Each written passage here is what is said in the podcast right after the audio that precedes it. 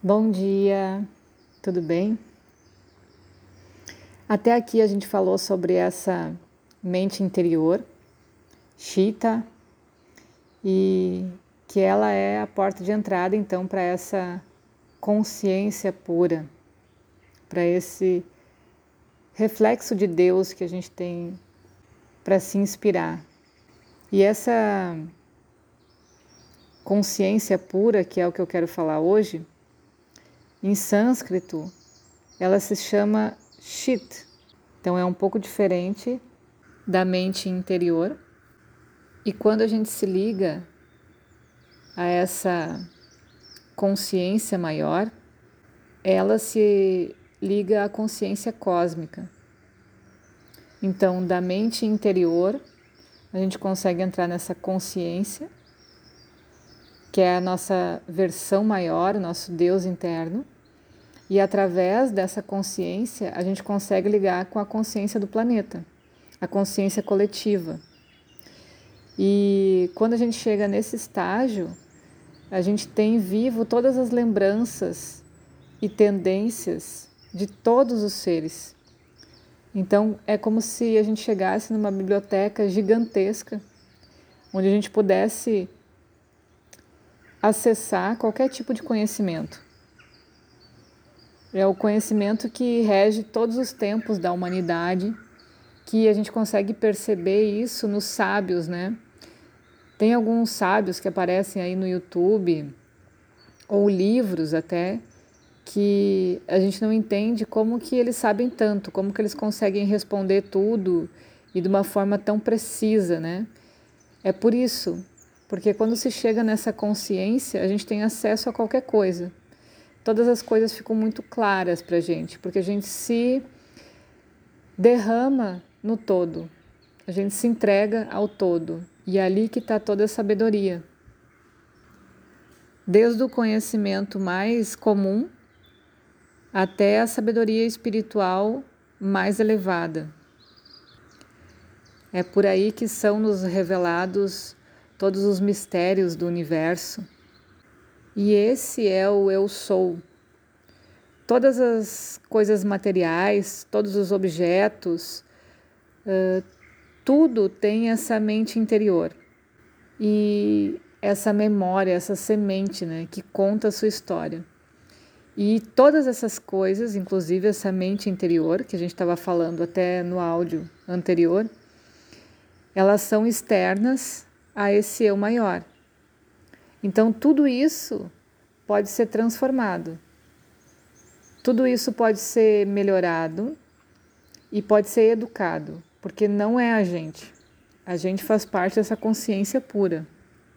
E é esse movimento que a gente precisa aprender a se afastar, aprender a identificar como algo externo, para daí sim começar a entender o que, que é a verdade quando a gente não está com a cabeça grudada no tabuleiro, como eu falei em alguns outros áudios, a gente consegue ver o todo, o movimento do jogo acontecendo. É a mesma coisa. Quanto mais identificado com as coisas densas a gente tiver, menos noção da realidade a gente tem.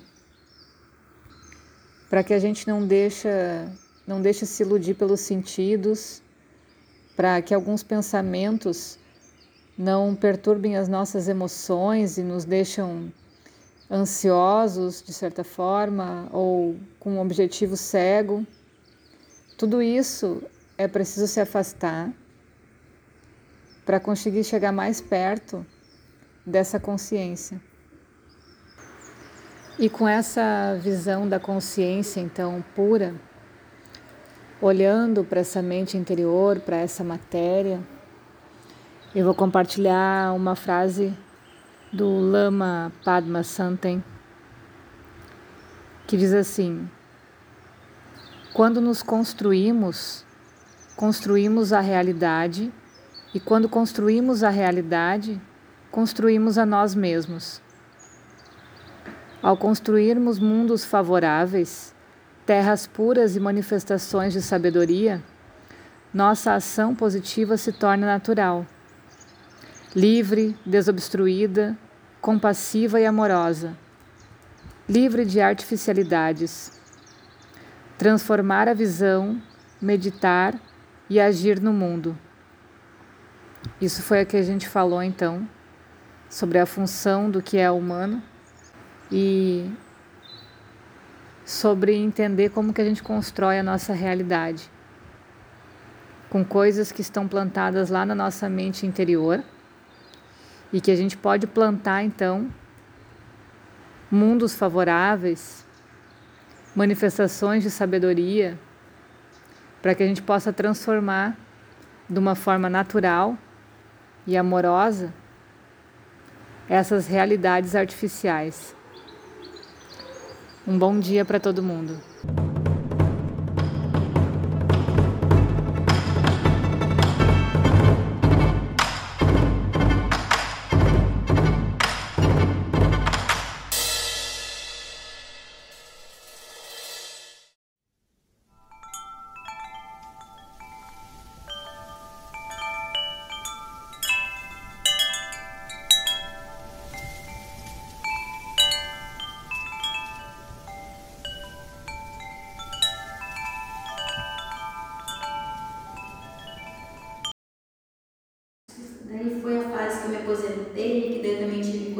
Particulares para resolver, que eu tive que ser muito para lá e para cá, e eu estava conformado com aquilo, mas daí foi por causa das coisas, das terapias, enfim, passei. Daí agora, daí fui passando, e daí fui me dando conta daquele áudio, por isso que eu estou contando essa minha vida, aquele áudio que conta as fases da vida, as fases do dia, né? As fases da vida eu acho lindo, lindo, lindo. Adorei aquilo, e daí daqui a pouco